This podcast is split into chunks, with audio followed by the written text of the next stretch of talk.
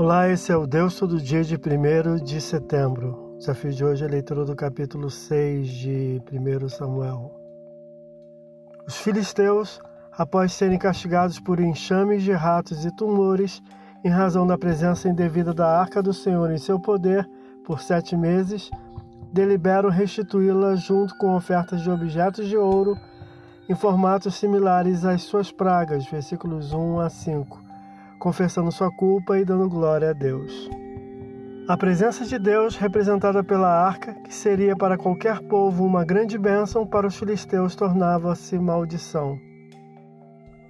Recordam os memoráveis feitos do Senhor no Egito e as operações divinas ali, dando liberdade ao povo de Israel após o mau tratamento que dispensaram a eles. Versículo 6. Então, como fizeram os egípcios, despedem a arca com presentes de ouro, que são objetos ofertados com intenção expiatória. Restituíram a arca usando como transporte um carro de bois nunca utilizado, junto com um cofre contendo os objetos de ouro, puxado por duas vacas, cujos filhotes foram mantidos na cidade. Os animais, contrariando os instintos naturais, deixaram os bezerros de que não se apartariam, e mesmo desacostumados a terem julgos pesados sobre si, e não conhecendo o caminho, seguiram para a cidade israelita de Bet-Shemesh, sem se desviarem, versículos 7 a 14.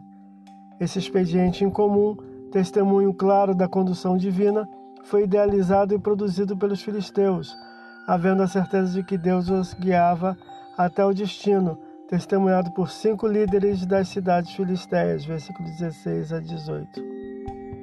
Tendo os filisteus tratado com dignidade e respeito à arca, israelitas da cidade de destino foram feridos por Deus pela ousada insolência que a curiosidade lhes deu, clamando a outra cidade que a receba. Versículos 19 a 21, o que veremos no próximo capítulo. Isso é o Deus todo dia. Boa leitura que você possa ouvir Deus falar através da sua palavra. Agora segue a mensagem e pensamento do dia do pastor Heber Jamil. Até a próxima.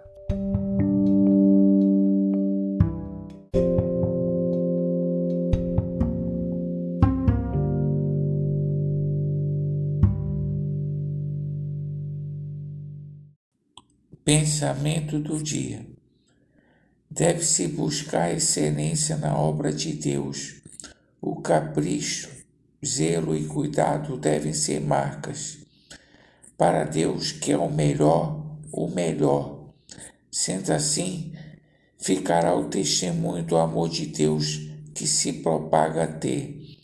O amor é demonstrado na prática Pensemos no modo como tratamos a obra de Deus na terra.